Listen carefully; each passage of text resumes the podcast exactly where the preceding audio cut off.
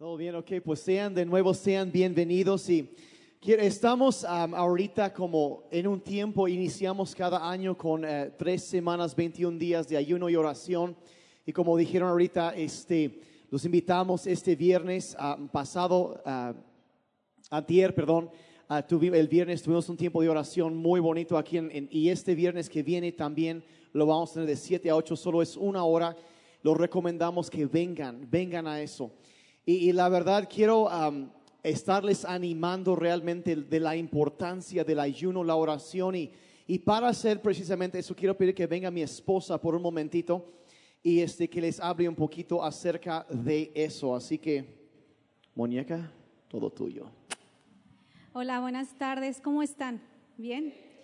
Pues me da, bueno, estuve orando hoy en la mañana con los servidores que llegan a las, a las nueve y media, nueve, nueve de la mañana, nueve y media tenemos un tiempo de oración y está yo preguntándoles, y yo no sé, yo quiero preguntarles a ustedes cuántos han estado ayunando. Tal vez no me lo digan, pero, pero asincérate contigo mismo y, y- la verdad, yo no sé cuántos están ayunando en este tiempo. Hay ocasiones en la vida donde, donde necesitamos estar ayunando. Yo no sé si, si tú has estado pasando por momentos difíciles, por momentos am, que necesitas la intervención de Dios, que, que necesitas que Dios haga algo y a lo mejor han, han sido momentos que pareciera que son imposibles de solucionar, ya sea en finanzas, salud o con relación con tus hijos, con tu esposo. Hay problemas, circunstancias que ameritan que nosotros ayunemos y oremos. Dice la palabra de Dios que este género no sale sino con oración y ayuno. Así es que yo no sé si a lo mejor estás en algún momento en tu vida, yo tengo la oportunidad, la dicha de platicar con algunas personas que se acercan pidiendo oración y, muchos, yo me doy cuenta que mucha gente está atravesando por momentos difíciles. Yo te quiero platicar, el noviembre pasado del 2019, eh, fuimos a la ciudad de Puebla, nosotros faltamos un domingo aquí y salimos a la ciudad de Puebla porque a mi hija le necesitaban hacer una operación, una operación que es de lo más normal, ella ameritaba por cuestiones de salud esta operación y nos ausentamos esa semana, este doctor es un especialista de Puebla, es excelente en su área, uno de los mejores y nos había explicado que la operación iba a ser ambulatoria, que ella iba a salir, que él ha hecho más de seis mil operaciones y que es de lo más sencillo. Así es que fuimos el martes, le tenían que hacer esta operación a Daniela y obviamente nosotros oramos. Ah, ella entró a quirófano, después de un poquito más de tiempo se, se se- se alargó un poco más la operación de lo normal y el doctor salió y nos dijo, ya salió Daniela, la pudimos ver, va se, se va a quedar en, en recuperación. Ah, sangró un poco más de lo normal, esto no, debi- no debiera haber sangrado más porque por eso me dificultó hacer la operación más rápido pero sangró un poco más, pero señora está bien, se va a quedar en recuperación y en un- unas dos horas ella sale. Am, pasaron 15 minutos y nosotros estábamos en esa sala de espera, esperando, y estábamos en Puebla, mi hijo estaba en, en- en- un departamento que tiene mi sobrino, mi sobrino vive allá, y él, estaba ahí solo, él estaba ahí y, nosotros estábamos en, ese, en esa sala de espera. Pasaron más o menos 15 minutos y de repente suena una alarma que le llaman el código azul. Y era una alarma, eh, yo no sabía qué, pero de repente yo empecé a, ver que muchísimos, todo el hospital estaba en quirófano. Mi hija era la única que estaba en, en esos quirófanos y, y todo el hospital, enfermeras, doctores, eh, todos llegaron a, a esa, por esa, esas puertas. Yo de repente cuando veo que están entrando y entrando y entrando y entrando gente, le dije a Daniel, le digo, Daniel, algo pasó algo está pasando. Y obviamente yo veo a los especialistas entrar, veo que se ponen nuevamente las batas para atender y en ese momento yo estoy preguntando ya con la gente que está ahí, ¿qué pasó? ¿Qué pasó? Díganme qué pasó, por favor. En ese momento de, de mi vida nadie me decía nada, entraron a, a atender a mi hija y el quirófano o las justo afuera el quirófano estaba lleno de doctores. Y de repente yo veo a este especialista con una cara, una cara, una mirada de susto. Estaba asustado. Yo no sé si tú te pones a, a pensar, pero a veces aunque no te digan con palabras, con la mirada, se dicen muchas cosas. Y yo podía ver a estos especialistas con una cara de susto, intranquilos. Y no me decía nada, yo me puse a orar, a guerrear como verdaderamente una leona. Le hablé a mi mamá, eh, ella estaba acabando su reunión de mujeres y me dice, vamos a estar orando, porque para esto yo ya les había dicho que mi hija había salido bien, que todo estaba bien, pero después de 15 minutos yo les devuelvo la llamada y les digo, ¿saben qué? Oren por Daniela, no sé qué pasó, pero algo pasó hay muchísima gente y yo no pude decir más, yo me puse a orar, a guerrear en, ese, en esa sala de espera, yo estaba gritando, yo estaba reprendiendo el espíritu de muerte. me venía en ese momento, lee Isaías 54:13. Y en Isaías 54:13 dice, todos tus hijos serán instruidos por Jehová y grande será su bienestar. Y esa palabra yo la tomé después de un momento, ya los doctores me dicen es que su hija dejó de respirar. en ese momento, yo cuando estaba en esa sala de espera me pasaba toda la vida de mi hija. Me pasaba, eh, ¿y por qué les decimos soñadores? Porque sueñan mucho. Y, y todo, toda su vida me pasó por un momento. Y después de eso, ella obviamente no salió como iba como nos habían dicho que iba a salir en ese mismo día, ella se quedó en el hospital eh, y su recuperación no fue al principio de lo más normal. Habían cosas que nos habían dicho, esto, si sucede esto, no es normal. Si sucede esto, no es normal. Ella tenía algunos síntomas que no eran normales. Y fuimos a la siguiente cita con el doctor para que la, checara. Eh, viera cómo, supervisara cómo estaba la herida y en ese momento Dani en el mismo consultorio del doctor otro síntoma fuerte. Ah, de ahí yo comprendí algo y yo quiero contártelo porque yo, yo les amo y yo sé que muchos de ustedes están atravesando circunstancias que ameritan que ustedes ayunen y oren.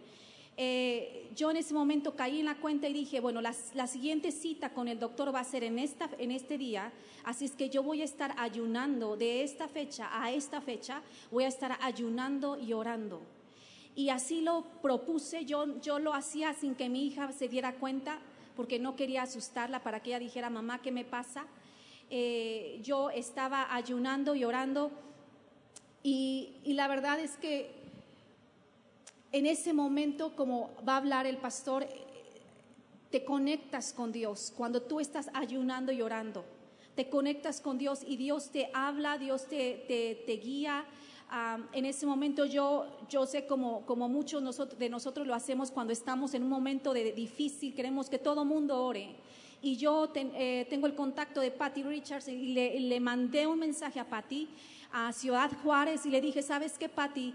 Ora por mi hija eh, clama a Dios por mi hija. Eh, estuvimos en contacto y, la verdad es que te puedo decir, la siguiente cita ya no hubo nada normal y poco a poco todo fue dándose de la mejor manera. ella se tenía que, la tenían que dar de alta en dos meses, la dieron antes de tiempo de alta. Así es que yo te animo, si tú estás atravesando alguna circunstancia difícil, ayuna y ora. Si no has visto la respuesta ah, por algo, ayuna y ora. Hay un poder tremendo. Y ahora si tu vida es color de rosa, Qué bueno, dale gloria a Dios, dale gracias a Dios, porque todo está bien en tu familia, en tus finanzas, eh, en, tu, eh, en tu negocio tal vez. Pero si, si tan solo todo estuviera bien en tu vida, podemos echar un vistazo a los huesos secos en nuestra nación. No sé qué tiene que pasarnos para que nosotros nos despertemos, iglesia. ¿Qué tiene que suceder en México para que nosotros nos despertemos? Tal vez Dios tiene que quitar egoísmo en nuestras vidas. para que nosotros nos despertemos a esa necesidad de ayunar y orar. cuando vemos noticias que en un pueblo en Chihuahua lo quemaron completamente, cuando vemos noticias que en Veracruz quemaron un camión con personas adentro, ¿qué más tiene que sucedernos? ¿Qué más tiene que pasar en México para que la iglesia se despierte? Sabes que ningún hombre va a ser la salvación de México, pero Dios ha puesto la iglesia para ser una luz, para, para orar, ayunar. Si el mismo Jesús ayunaba, y Él siendo Dios, cuánto más nosotros. Así es que yo te quiero animar que si tú estás atravesando por momentos difíciles que ameritan ayunar y orar, yo te animo que no nada más ayunes de redes sociales, eso es un extra ayuna. Yo, yo, yo sé que a veces hay cosas que uno como mamá, cuando estás en esos momentos, dices, yo hago todo lo que sea. Yo voy a ayunar, orar, voy a, velar en oración, voy a leer más la palabra de Dios. Haz todo lo que puedas para que veas la respuesta de Dios. Este ayuno eh, lo tomamos 21 días porque fue 21 días que Daniel estuvo orando y ayunando y vino, dice que ese ángel traspasó los cielos y vino la respuesta. Yo, yo creo que para muchas vidas ha habido oposición en el ámbito espiritual para tu respuesta. Sabes que levántate en oración. Sabes que nosotros como papás modelamos a nuestros hijos también esta importancia del ayuno y oración. Mi hijo el año pasado no hizo el ayuno, pero este año, él tiene 13 años, él dijo, yo quiero ayunar con este ayuno progresivo. Este ayuno progresivo del que hemos hablado eh, no te va a dañar si estás tomando algún medicamento, no es nada ofensivo para tu cuerpo, es más, es algo que tú estás quitando cosas que no, no son de beneficio, como el pan, los, lo dulce, eh, los lácteos. Así es que él tomó esta decisión por su propia cuenta, no porque nosotros le dijimos, él de repente nos dijo, mamá, yo quiero tomar este ayuno. ¿Le ha costado? Sí, le ha costado. ¿Sí? Pero, pero creo que vale la pena mostrar, modelar como papás esto para nuestros hijos. Sabes que cuando ellos crezcan, ellos van a recordar que hay una solución para cosas que, que, no se solucionan tan fácilmente, es ayunar y orar y clamar a Dios por su intervención. Así es que yo te animo este viernes de 7 a 8 que te vengas a orar, porque no nada más es ayunar, no nada más es una huelga de hambre es ayunar y orar y clamar a Dios. Yo sé que cada uno de ustedes tiene oraciones personales. Pero si aún no tuvieras esas oraciones personales, vuelve la causa de México tu causa. ¿Sí? Vuelve eh, esas, yo no sé, hemos entrado en un egoísmo como iglesia. Yo no sé si tú puedas imaginar lo que sienten muchos padres en México con una desaparición de su hijo, de su hija. Yo creo que te gustaría buscar en cada puerta de México. ¿Sabes que no vamos a ser indiferentes, iglesia? ante el dolor de nuestra nación cuando nosotros tenemos la solución y es clamar y es voltear nuestra mirada a Dios. El único que tiene la solución, la respuesta para México. Así es que yo no estoy enojada, yo simplemente te quiero decir esto porque les amo y porque yo creo que es una verdad que necesitamos tomar en serio. Si tú no has ayunado en estas dos semanas, no importa, todavía resta una semana. Así es que te puedes a poner a retomar este ayuno y decir, yo voy a tomar esta decisión, voy a ayunar esta semana que viene. Y yo te invito, te animo que ayunes y que ores. Y no te pierdas este viernes a las 7 de la noche. Yo no sé qué pasa en las noches de oración, pero es una presencia de Dios desde la primera canción. No te las pierdas. Vente, tráete a tus hijos, trae para que ellos aprendan a buscar a Dios. Nosotros como papás los les modelamos buscar a Dios, primeramente buscar a Dios. Y pues los esperamos este viernes a las 7 de la noche. Mm. Muñeca. Bueno, Así o más claro, a ver. Ok, por si quedaba alguna duda, pueden acercarse al final y lo resolvemos. Ok. Dios, mira, nos acercamos a Dios porque necesitamos su presencia, necesitamos oír su voz. Quiero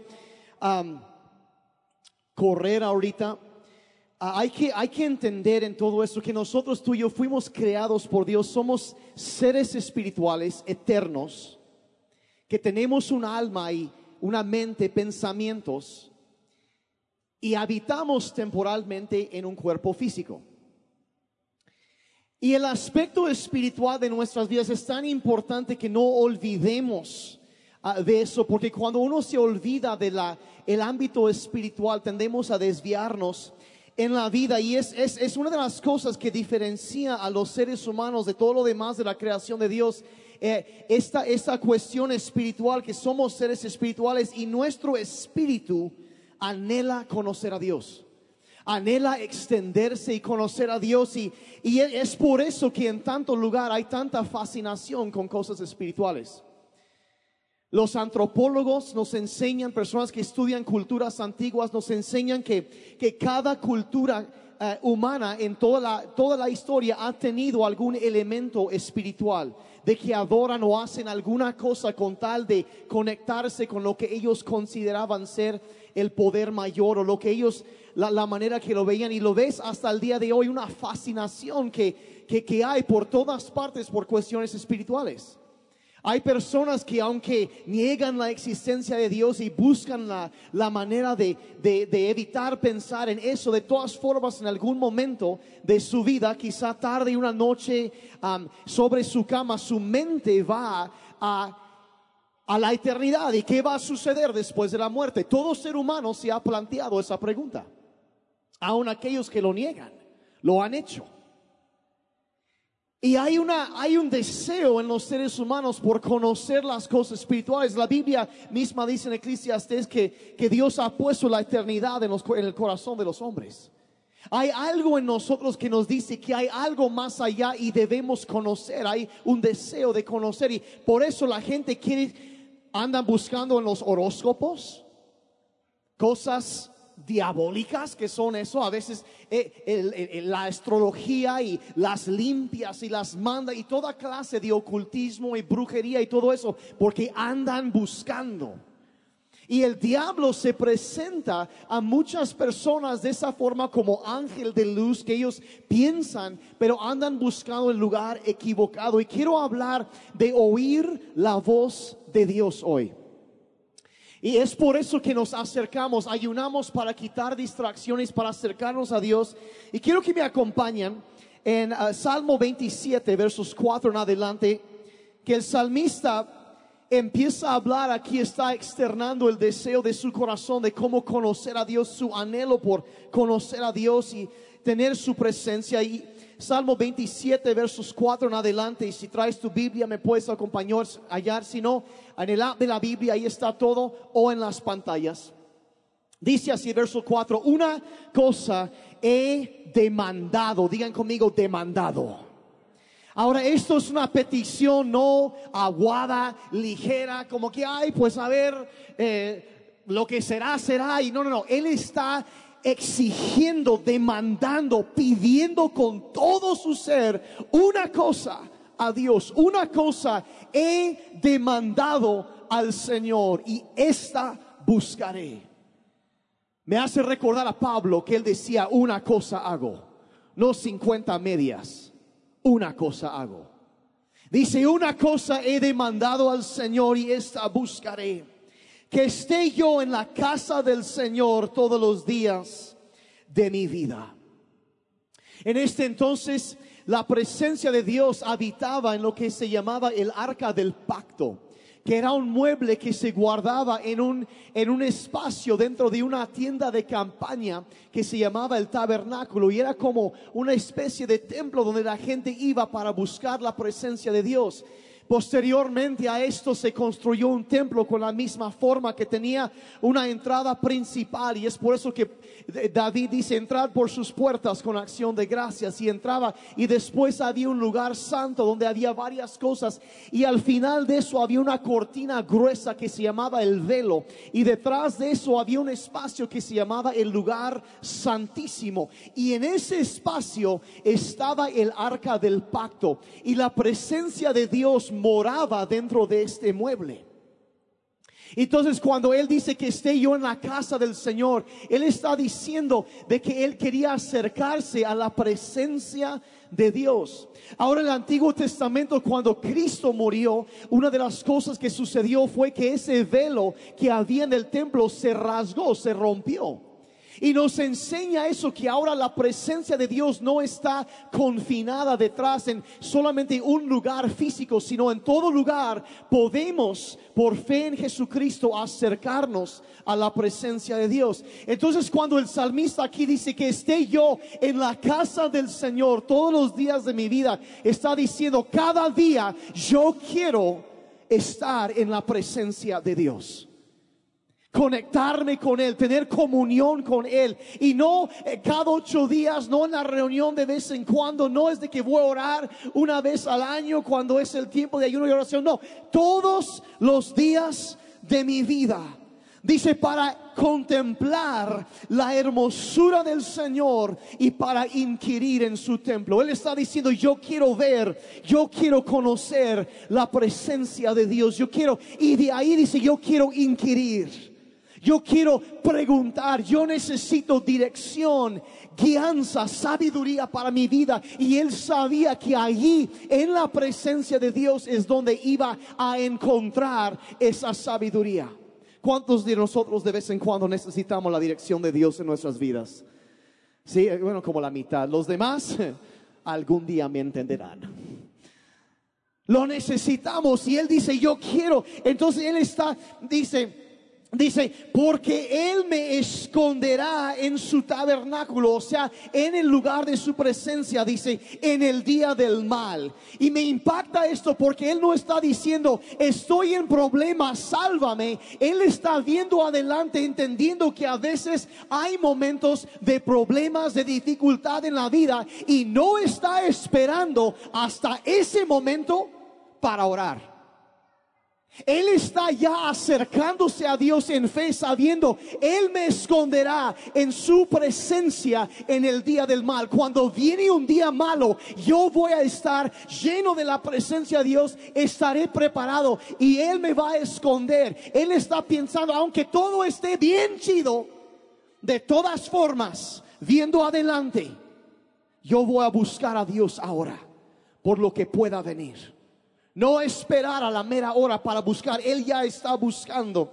Dice sobre, dice, me ocultará en lo reservado de su morada.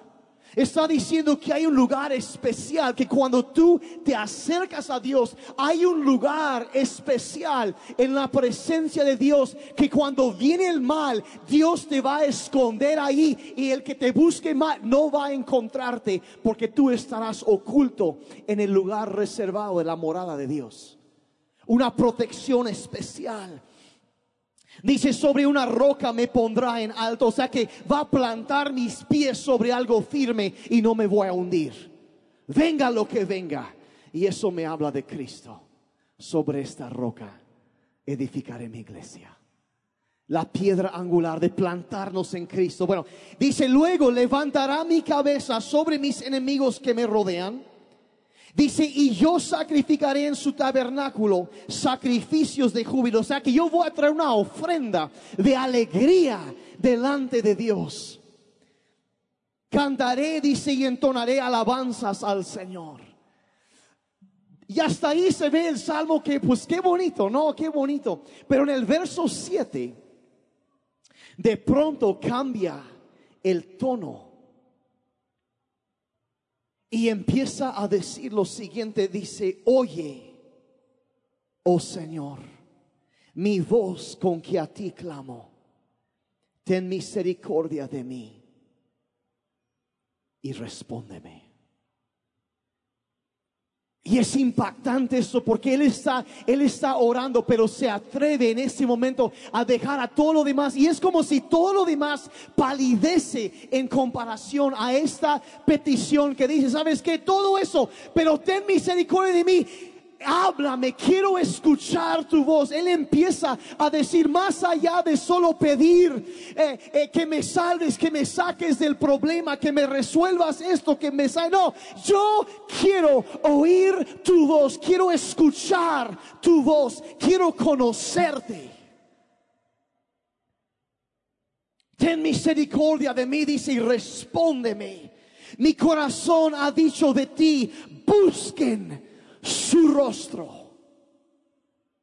Y tu rostro buscaré, oh Señor. Primero está hablando de todo lo demás, pero llega y empieza a aterrizar, pero sobre todo eso lo que él quería era inclinarse ahí y escuchar la voz de Dios. David quería oír la voz de Dios, anhelaba e-, ese susurrar en su corazón a, su espíritu que provenía del Espíritu de Dios. David quería escuchar la voz de Dios. Yo quiero oír la voz de Dios y tú debes desear oír la voz de Dios. Lo necesitas. Lo necesitas y debes saber que Dios desea estar en comunión contigo. Desea ser una parte de mi vida, una parte de tu vida, una parte de la vida de cada persona en este mundo. No quiere que solamente tengamos conocimiento intelectual acerca de Dios e información acerca de Él. Quiere que le conozcamos personalmente. Y quiero demostrarles esto en la Biblia Segunda de Corintios 6, 16 dice, haciendo eco de algo del Antiguo Testamento, dice Dios, habitaré y andaré entre ellos y seré su Dios y ellos serán mi pueblo.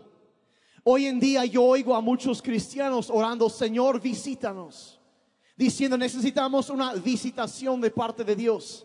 Y está bien pedir eso. Yo creo que a veces Dios visita de una forma especial a su pueblo. Pero les voy a decir algo, de acuerdo a este pasaje, una visitación queda muy corto de lo que Dios realmente quiere. Él quiere habitar. Él quiere cada día estar habitando, estar continuamente en contacto, en comunión con nosotros quiere hablarnos, no solo que le hablemos, sino que Él nos quiere hablar también cada día de nuestra vida. Dios desea estar en comunión con nosotros y fue el deseo de Dios desde el principio. Vamos a Génesis capítulo 3. La escena aquí es que Adán y Eva acaban de pecar. Sí, la, la, mordida más famosa de la historia y no, no había de tránsitos ahí. Pero de todas formas hubo una mordida, ya saben a qué me refiero, ¿no? el fruto prohibido y, ellos pecan y, y ellos acaban de pecar entonces y se están escondiendo de Dios. Génesis 3, verso 8 al 10 dice, el hombre y su mujer escucharon que Dios el Señor andaba por el jardín a la hora que sopla el viento en la tarde. Ahora, esto, si detienes a pensar, ok, eh, eh, ellos están en un jardín, yo sé, no sé cuántos de ustedes en algún momento han caminado por un bosque y vas caminando y mientras vas pisando, está tus huellas están rompiendo los palitos y la hojarasca y hace ruido. Cuando pasa, y, entonces lo que está pasando aquí es que literalmente Dios estaba tomando forma, eh, una aparición en forma humana, literalmente, como eh, ser humano, se estaba presentando así y estaba caminando en el jardín. Eso es lo que los teólogos llaman una epifanía. Una epifanía, que es una aparición literal de Dios en forma humana. Entonces en la tarde él descendía del cielo, tomaba forma humana y caminaba entre el bosque. Ahora, lo interesante aquí es eh, cuando tú conoces eh, la voz de alguien, llegas y lo has oído varias veces, llegas a reconocer esa voz, ¿a poco no?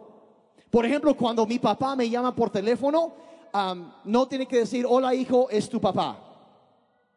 Ya sé quién es. Si Mari me marca, yo sé que es Mari. ¿Sí? Y, tus cantantes favoritos llegas a reconocer su voz. Yo reconozco la voz de ciertos cantantes y así, y todo eso. ¿Y cuando se acuerda el Señor de los Anillos? De Gollum. Mi preciosa. Reconocen esa voz. ¿Sí? Llegas a reconocer una voz que oyes y ellos ellos oyeron que Dios estaba ahí, pero era un sonido que ya se habían acostumbrado. Se habían acostumbrado y reconocían ese sonido, porque lo habían oído muchas veces antes. Entonces, dice, corrieron a esconderse de él entre los árboles del jardín. Pero Dios el Señor llamó al hombre y le preguntó, ¿dónde estás? Y el hombre contestó, escuché que andabas por el jardín y tuve miedo porque estoy desnudo y por eso me escondí. Entonces vemos otra vez que aunque ellos están escondidos, oye que habla alguien y ellos reconocen la voz porque habían oído la voz de Dios ya reconocían el sonido de su presencia, lo reconocían. Entonces, ah, y, ellos se, escondieron, ya no lo podían ver, pero, pero ellos tenían comunión y platicaban como con otra persona frente a ellos. Y desde el principio así fue esa comunión. Eh, el hombre fue creado para eso y esa comunión debe ser bilateral. Dios desea hablarnos. Y, y, otra cosa que quiero mencionar de paso en este pasaje es que Adán se estaba escondiendo de Dios porque sabía que algo había mal entre ellos dos. Y hasta la fecha, la gente sigue escondiéndose de Dios porque sienten que algo está mal. Cuando hay algo que obstaculiza la relación, la gente tiende a esconderse de Dios, igual como Adán y Eva. Entonces más adelante Dios lo que hace es mata a unos animales y toma los pieles y les hace ropa para cubrir su desnudez. Y sin clavarme mucho en eso, eso nos habla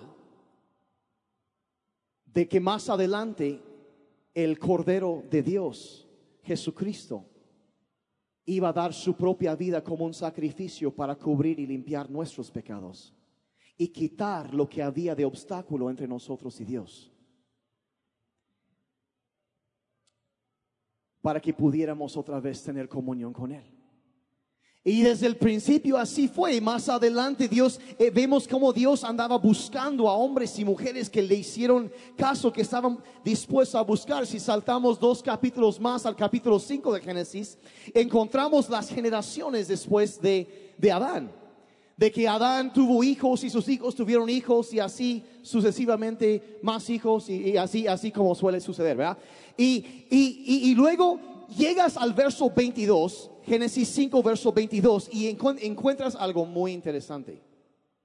Dice, y caminó Enoch con Dios, después que engendró a Matusalén y engendró hijos e hijas. Dice, caminó con Dios. No lo dice de nadie más en todo el capítulo, y, pero dice que él caminó con Dios. Ahora, yo, quiero usar un poco mi imaginación por un momento, ¿sale? Esa es la Biblia según el pastor Daniel. Si eso no es, no es, esa es mi imaginación y quiero que me aguanten así un momentito. En ese entonces transmitían oralmente las tradiciones y, y las historias. Entonces, cuando sucedía esto, pues nace Enoch y, ellos lo que hacían es que reunían a las personas y los ancianos transmitían la tradición oral porque no tenían lenguaje escrito todavía. Entonces lo transmitían oralmente muy cuidadosamente a las personas. Y, y, y, lo que yo me imagino que sucedió aquí fue que ahí estaban todos, todos, todos. Y a esas alturas hay que entender que, de acuerdo a lo que la Biblia dice, Adán solamente tenía, era un chavito, tenía solamente 522 años de edad jovencito para esos en ese entonces en ese entonces vivían 850 900 960 años y, bueno pues era un chamaco de 522 ¿verdad? entonces como era el ancianito de la tribu él compartía las historias y puedo imaginar que la pregunta de todos sería, o sea, ahí entonces nace el retoñito, entonces Enoch ahí anda 500 años después y ahí está el abuelo contando las historias. Y Enoch ahí estaba escuchando. Y yo me imagino que la pregunta de todas las preguntas era, ¿cómo era estar en el huerto antes de que empezaran los problemas? ¿Cómo era una vida sin dolor, sin enfermedad, donde los zancudos todavía no picaban? ¿Me explico? Donde no había dolor, no había sufrimiento. ¿Cómo era eso? Y el abuelito Abraham, eh, digo, Adán, perdón, empezaba, no es que esto y así, así, y lo decía, pero lo más impactante de todo era que en la tarde eh, eh, se pasaba el calor y, y de repente venía el Creador y caminaba conmigo y platicaba con él. Y caminábamos juntos. Y yo puedo imaginar al retoñito de Enoch pensando, ¿será posible todavía eso? Y en un momento él decidió, quizá una noche cuando él ya tenía sus propios hijos, quizás salió y empezó a ver toda, toda la creación y empezó a hablar con Dios y a buscar a Dios. Y Señor, si eso se puede, yo quiero conocerte. Yo quiero caminar contigo, yo quiero que me hables, yo quiero conocerte. Y la Biblia dice que él caminó con Dios, no lo dice de nadie más. Y fíjense, más adelante en el verso 24, Dios, miren, Dios siempre está buscando a alguien que le preste atención. Alguien que está dispuesto a dejar de escuchar lo demás y ponerle atención a Él. Dios sigue buscando a personas dispuestos a prestarle atención. En el verso 24 vemos el resultado y Dios, Dios encontró esto en Enoch, un hombre que escuchaba, que buscaba y tanto le gustó a este nuevo amigo que leemos en el verso 24 lo siguiente, dice, caminó pues Enoch con Dios y desapareció porque lo llevó Dios. ¿Se acuerdan de lo que decía hace momentos del lugar reservado en la morada de Dios para aquellos que lo buscan? Él fue ahí, lo llevó ahí. Y así sigues a través de la, de la Biblia. Puedes encontrar historias de hombres y mujeres que buscaron a Dios y sus vidas fueron cambiadas. ¿Por qué? Porque no puedes estar en contacto con Dios sin ser transformado de que su presencia, su, su persona empieza a transformar tu vida, empieza a tocarte. Por eso ayunamos y oramos para buscar y Dios nos empieza a cambiar, a tocar la, la naturaleza de Dios y su persona empieza a moverse y Dios se hace más y más real en tu vida. La persona, el carácter de Dios se revela en la Biblia a través de muchos diferentes nombres. Y quiero mencionar muy rápidamente dos que revelan cómo es la persona de Dios. El primero es, es Jehová Rafa, un nombre que la Biblia le pone a Dios y significa Dios mi sanador. Y cuando Jehová Rafa, o sea, Dios está presente, Dios mi sanador, Él empieza a sanar y tocar personas. Es por eso que muchas veces llegamos a la reunión y la Biblia dice que Él habita entre las alabanzas de su pueblo. Y cuando dos o más se reúnen en su nombre, ahí está Dios.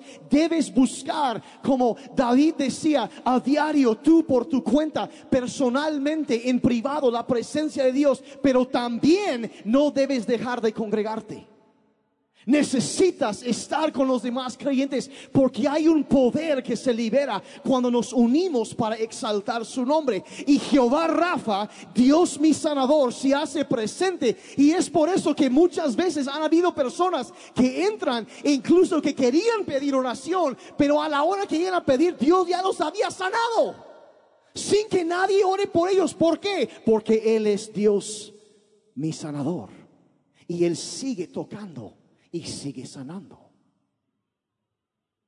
Otro de los nombres que la Biblia menciona de Dios es Jehová Jireh, que significa Dios mi proveedor. Les quiero contar una historia, aunque hay muchas historias, quiero contar una historia muy rápidamente de cómo funciona este atributo de Dios. había un hombre de Dios llamado Jesús Castelazo que murió hace algunos meses, que tenemos una conexión muy directa con él porque en los años 60, cuando se formó la congregación que nació en este lugar, Jesús Castelazo fue de los que compraron el terreno y construyeron la primera construcción aquí, que de hecho fue este espacio que ahora es la plataforma, era una capilla antes, así una, un pequeño, una iglesia muy pequeña aquí. Y después de estar aquí, él, después otra persona se quedó como pastor y después mis suegros como pastores. Y bueno, pero y, mi suegro construyó eso. Pero el asunto es que después de estar ahí, Castelazo se fue a Tuxtla Gutiérrez. Y él fue de los primeros cristianos que llegaron a Tuxtla Gutiérrez y pasó por muchos momentos difíciles. Y él llegó y entró a la zona roja de Tuxtla Gutiérrez y, y rentó un pequeño espacio que había sido un antro. Y en ese entonces en Tuxtla había muchísima brujería, había mucha santería, ocultismo, muchas cosas moviéndose. Entonces ahí se fue a meter y él, él relataba la historia de que una noche, un sábado en la noche, él estaba orando en su sala, estaba arrodillado en su sillón y estaba estudiando y preparándose para, para compartir el domingo, el día siguiente. Cuando su esposa, que se llamaba Luchita, doña Luchita, le grita desde la cocina, Castelazo, no tenemos para comer. Y él estaba orando y dice, bueno, el Señor va a proveer, no te preocupes, lucha. Entonces ya él sigue orando. Y de repente se oye otra vez Luchita. Castelazo, no hay para comer. Dios va a proveer. Y sigue orando tercera vez, castelazo, no hay para comer. Castelazo, Dios va a proveer y seguía orando. Unos minutos después se oye un golpe en la puerta. Entonces Castelazo se levanta, abre la puerta y ahí tirado en el patio una gallina negra con la cabeza arrancada que un brujo había llegado para rociar sangre en su casa y maldecirlos y lo tiró ahí. Y se voltea Castelazo con su esposa y dice, Luchita, Dios proveyó y cenamos caldo de pollo esa noche. Ese es el poder de Jehová Jireh, mi Dios, que todo lo provee, que cuando Él manda, hasta el diablo y sus brujos obedecen. Ese es mi Jehová. Giré quien provee por mí. Es el poder de Dios. Su presencia se manifiesta, se, se manifiesta. Dios mío, ese reloj está locado el día de hoy. Quiero mencionar un texto más, luego decir unas cosas y ya. Éxodo capítulo 29 es de esos capítulos que como que nos da flojera leer en la Biblia, habla de sacrificios, ¿no? No, que vas a hacer esto y van a preparar el animal muerto así, y todo, en todo un rollo de cosas así. Y, llega hasta el verso 42, cuando Dios resume ah, los requisitos y luego da su razón por pedir lo que pedía en ese entonces. Dice así Éxodo 29, 42, estas ofrendas quemadas deberás presentarlas cada día de generación en generación. Ofrécelas en presencia del Señor a la entrada del tabernáculo y allí me encontraré contigo y te hablaré.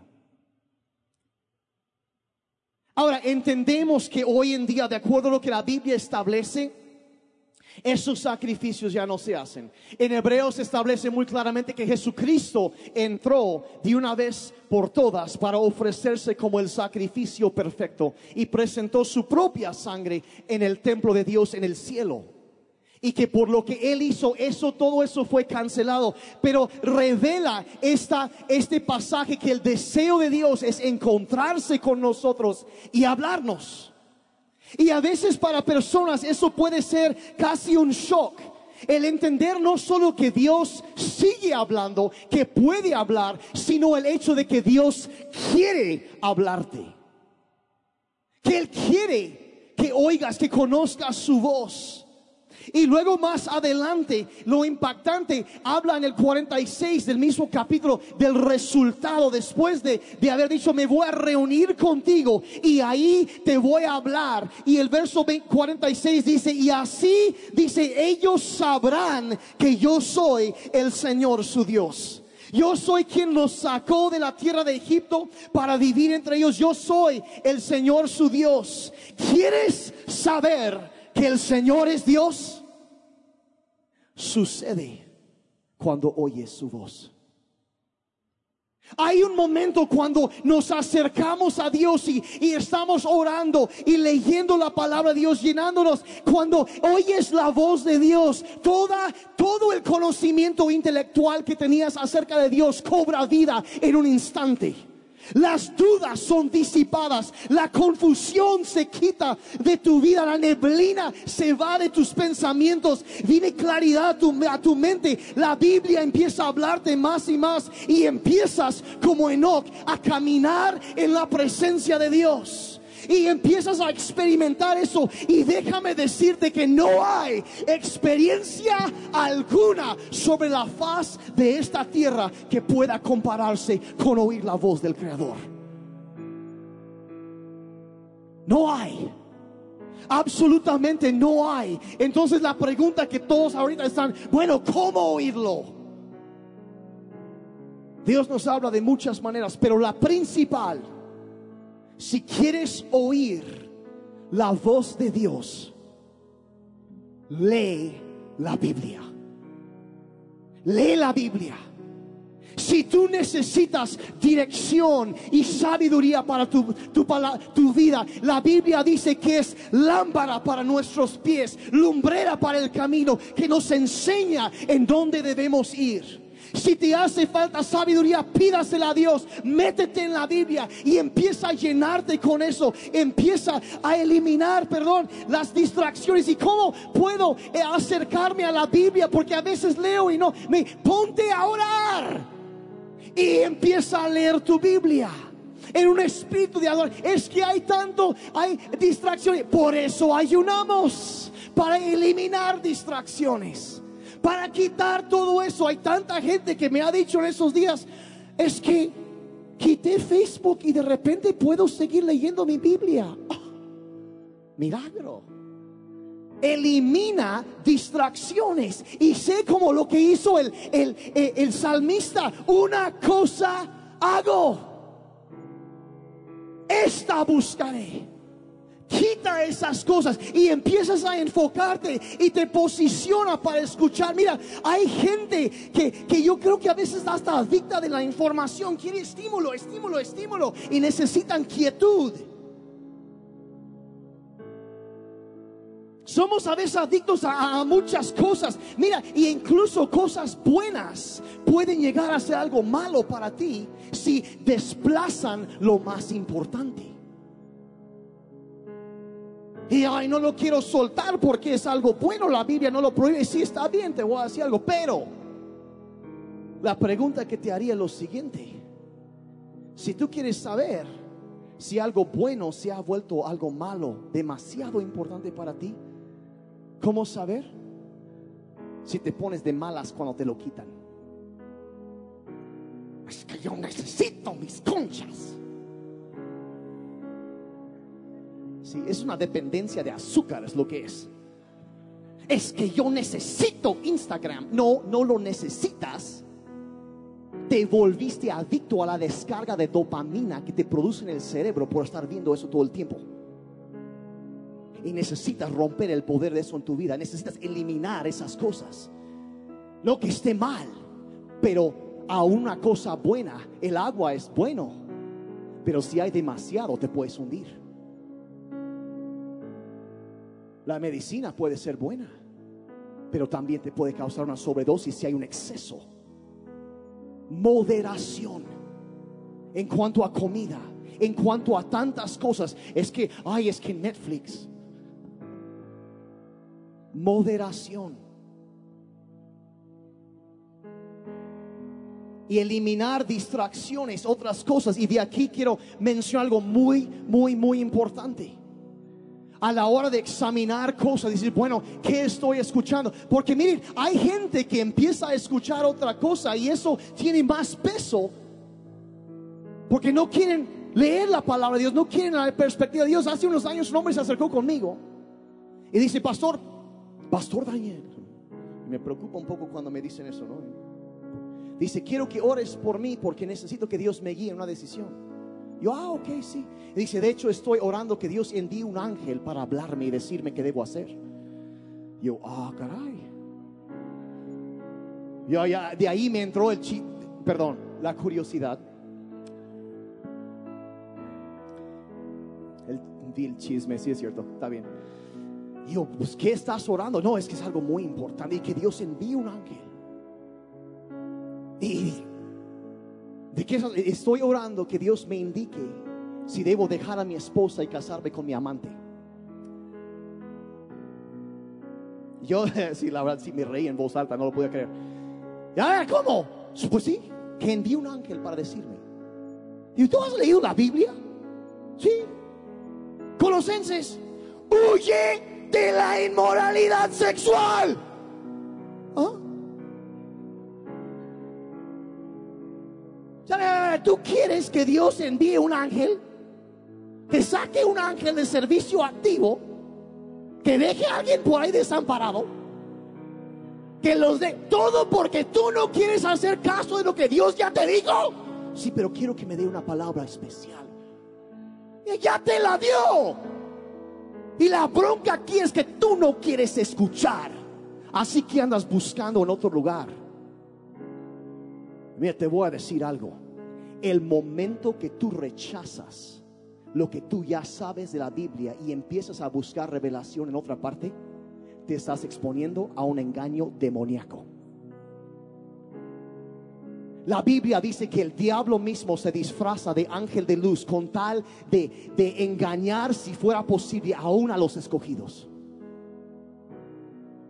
Si tú quieres oír la voz de Dios, no estés buscando en algún libro de angelología así.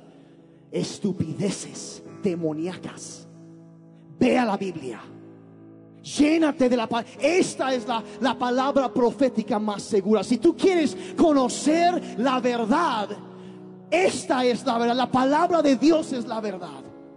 Y te va a librar de muchas cosas. Podrás identificar la falsedad. Un espíritu que no te lleva a, a la palabra es un espíritu contrario a Cristo. Por lo tanto, por definición, en 1 de Juan 4, un espíritu anticristo. Debes entender, esto va, aquí es donde salgo de mis apuntes y ya ayer me salió y tengo que decir esto. Debes entender que la Biblia enseña básicamente, algún día voy a enseñar más extensamente sobre esto, pero que básicamente existen tres fuentes de inspiración. Hay tres lugares de donde una idea, un concepto, algo puede venir. Puede venir, la Biblia es muy clara en cuanto a, y todos los ejemplos lo puedes ver en la Biblia. En primer lugar, puede venir inspiración de parte del Espíritu Santo. El Espíritu Santo a veces mueve sobre personas y ellos hacen o, hacen algo, inspiran y hay, hay, y todo lo que el ser humano, todo lo que ha hecho, ha nacido de uno de esos tres. Hay la Biblia que fue inspirada por Dios. Hay canciones que fueron inspiradas por el Espíritu Santo, que han tocado vidas. Hay películas que han sido inspiradas por Dios. Hay arte que ha sido inspirada por Dios. Hay incluso muestras de arquitectura, de construcción que han sido inspiradas por Dios. Entonces, puede un mensaje, un sueño, una canción, una idea, un pensamiento, lo que sea, un libro, una lo, todo puede puede ser inspirado por el Espíritu Santo. Es la primera fuente. La segunda fuente es lo que conocemos como el espíritu humano o la carne humana. Y de la misma manera que hay canciones inspiradas por Dios, también hay canciones inspiradas por la carne. ¿A poco no es cierto? Hay música inspirada por la carne. Hay arte inspirada por la carne. Hay películas inspiradas por la carne. Hay medios de entretenimiento inspirados por la carne. Tanto como lo hay inspirado por Dios, también hay de la carne, pero la Biblia también nos habla y nos dice que también hay una tercera fuente de inspiración que son los demonios. Y tanto como hay música inspirada por Dios, y hay música inspirada por la carne, también hay música inspirada por el diablo. ¿Sabían eso? Y hay películas inspiradas por Dios, películas inspiradas por la carne, y hay películas inspiradas por el diablo. Y hay arte, y hay ideas, y hay filosofías diabólicas que provocan muerte de centenares de millones de personas.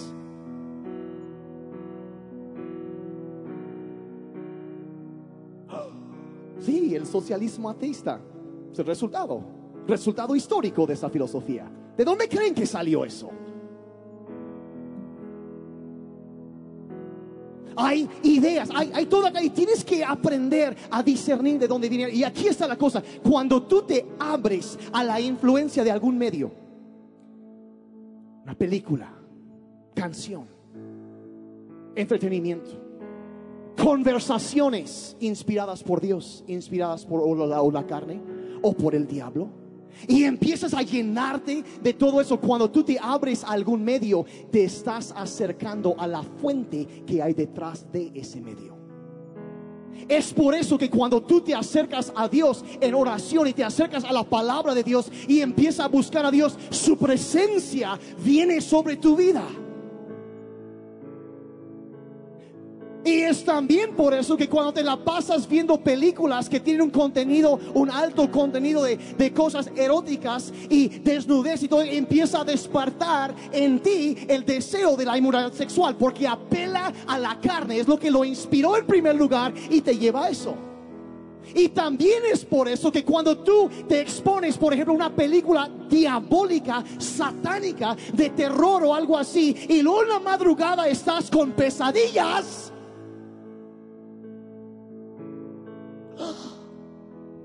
es porque te abriste a la influencia de la fuente que había detrás de eso. Y es por eso que la Biblia nos dice, amados, no crean a todo, sino prueben los espíritus para ver si son de Dios, porque muchos engañadores han salido. Ahora, yo no estoy siendo legalista, pero sí estoy siendo realista. Si hay quienes de ustedes deberían dejar de estarse exponiendo a cosas inspiradas por la carne. Deberían dejar de estarse de exponerse a cosas inspiradas por demonios incluso. Ay, es que yo escucho tal grupo de música. Ah, y sí, y el cantante se mató y luego un montón de suicidios en jóvenes después que escuchaban a ese grupo también. ¿Qué espíritu creen que lo trae?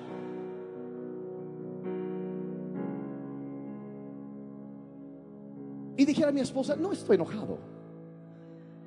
No estoy enojado. Pero me sorprende a veces necesitamos ser un poco más juiciosos. Y si tú quieres poder discernir de lo falso y lo verdadero, te voy a enseñar cómo se hace. El servicio secreto en los Estados Unidos protege al presidente y también buscan dinero falsificado. Y la manera que entrenan a los agentes para identificar un billete falso, ¿sabes qué hacen? Los encierran por ocho horas en un cuartito con un escritorio, una silla y un billete de adeveras. Y se la pasan ocho horas estudiando ese billete. ¿Por qué? Porque cuando conoces la verdad, te hará libre de caer presa en la falsedad detectas lo falso al instante porque ya conociste la verdad. Y es por eso que Cristo vino, conocerás la verdad y te hará libre.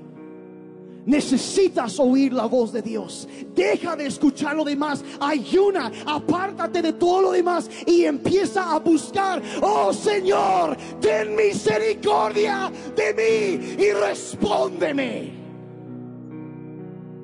Quiero oír tu voz. Quiero caminar contigo. y Él te ocultará en lo reservado de su morada. Los veo muy serios. Acabas de amolar mi colección, lo siento. Tú decides tu decisión.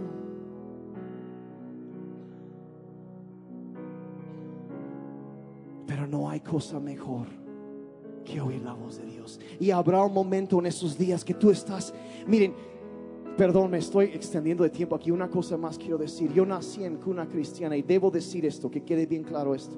Yo creo en el poder de la profecía. Yo creo, Dios nos habla de muchas maneras, pero voy a decir lo siguiente. A través de, de mi vida, yo creo que yo, yo he recibido probablemente cientos de, entre comillas, profecías que personas se han acercado conmigo. Es que Dios me dijo esto. Y, ah, ah, bien. Voy a decir la verdad. De esos cientos de experiencias, yo podría contar en los dedos de una mano las que realmente fueron de Dios. Y honestamente me sobrarían varios dedos todavía. Pero esas palabras sí eran de Dios. Un par que han marcado mi vida. Pero les diré lo siguiente.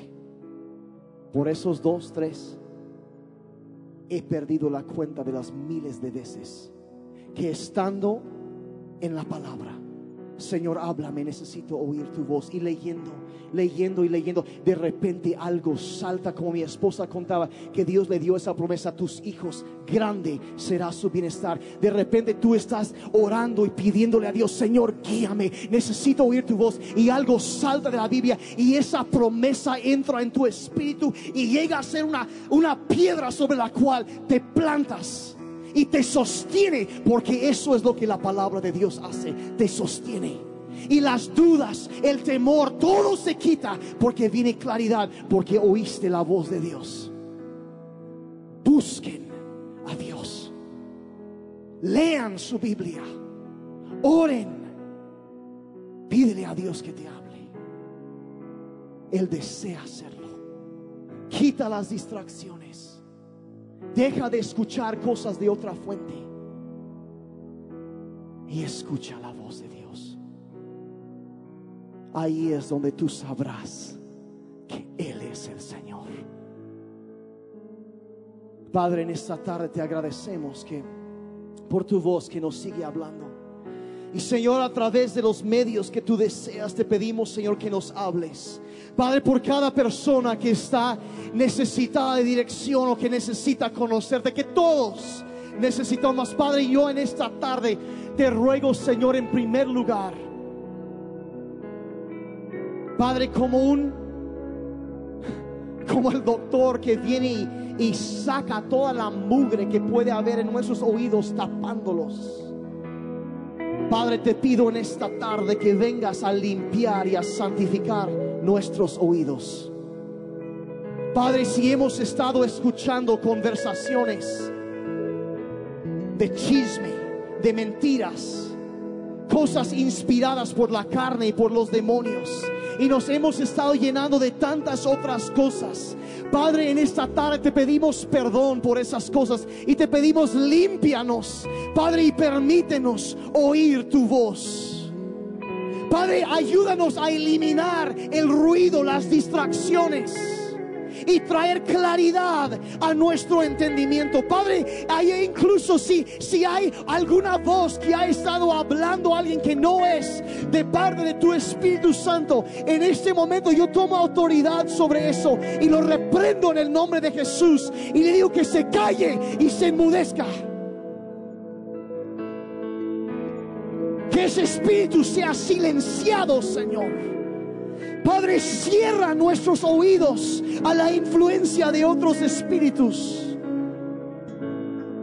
Corta con eso, Padre, en el nombre de Jesús. Trae revelación de parte de tu Espíritu Santo.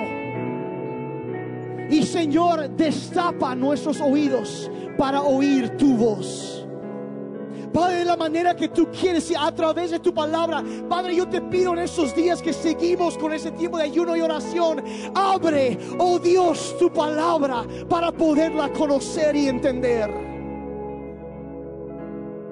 Trae dirección, Señor. Trae sabiduría sobrenatural a aquellos que enfrentan decis- decisiones. Trae entendimiento, Señor. Ilumina. Trae luz para sus pasos. Padre, porque no solo queremos oír tu voz, queremos ser no solo oidores, sino queremos ser hacedores de tu palabra. Háblanos, Espíritu Santo. Ayúdanos a conocerte, a conocer tu gloria y tu presencia en nuestras vidas. Ayúdanos, Padre, a acercarnos cada día más y ya no conocimiento acerca de, sino conocerte a ti, oh Dios.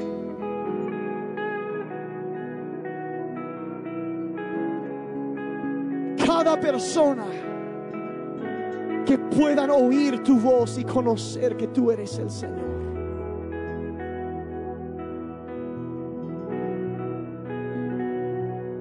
Muestra tu gloria a nosotros, Señor. Muestra tu Muestra tu gloria. Pueden ponerse de pie y vamos a alabar a Dios y, y pedir que nos hable, que se revele a nosotros a cada gloria.